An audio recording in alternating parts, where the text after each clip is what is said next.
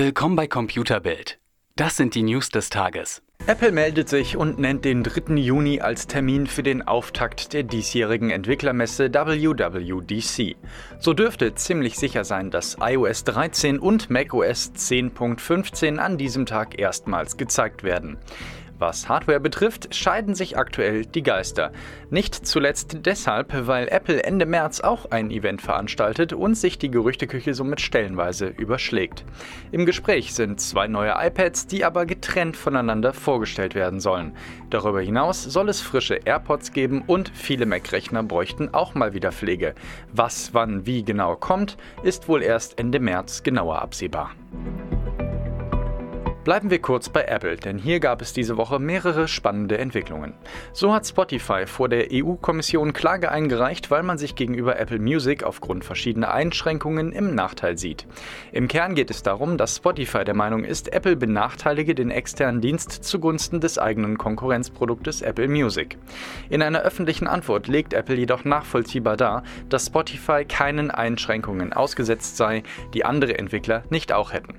Vermutlich liegt die Wahrheit irgendwo in der Mitte. Fakt ist, Apple wird sich nicht in Soft- und Hardware-Entwickler aufspalten, ergo haben eigene Dienste traditionell Vorfahrt. Vor Patenten für faltbare Smartphones kann man sich dieser Tage kaum noch retten. Nach Motorola, Apple und anderen Herstellern ist nun auch Google an der Reihe. Ein Patent zeigt, dass auch Google an einem mehrfach biegbaren OLED-Display arbeitet. Anders als andere Produkte soll man den Bildschirm wohl an beiden Enden zusammendrücken können und hat dann eine Art Handy-Sandwich in der Hand. Da kein Hersteller bisher die ultimative Lösung gefunden hat, klingt auch das erst einmal sehr spannend. Ob und wann da was Vorzeigbares kommt, bleibt abzuwarten.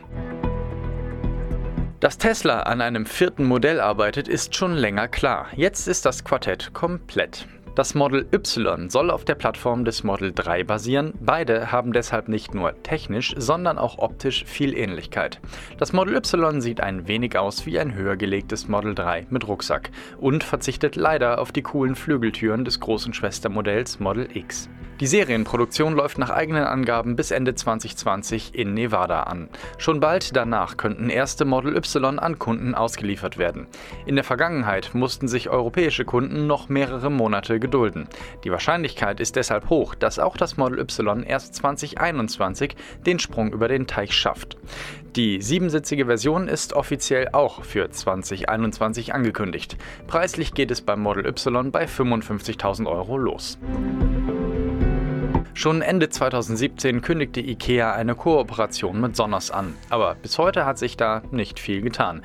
Das soll sich im April ändern, denn dann will IKEA erste Produkte aus der Zusammenarbeit vorstellen und die Lautsprecher der Öffentlichkeit präsentieren. Schon im August soll es dann mit dem Verkauf losgehen. Allerdings sind Details noch offen. So ist weder bekannt, wie das finale Produkt aussieht, noch ob die Preise signifikant unter denen von Sonos liegen und wo der Unterschied zu den erhältlichen Produkten jetzt eigentlich ist. Mehr auf computerbild.de, Europas Nummer 1 in Sachen Technik.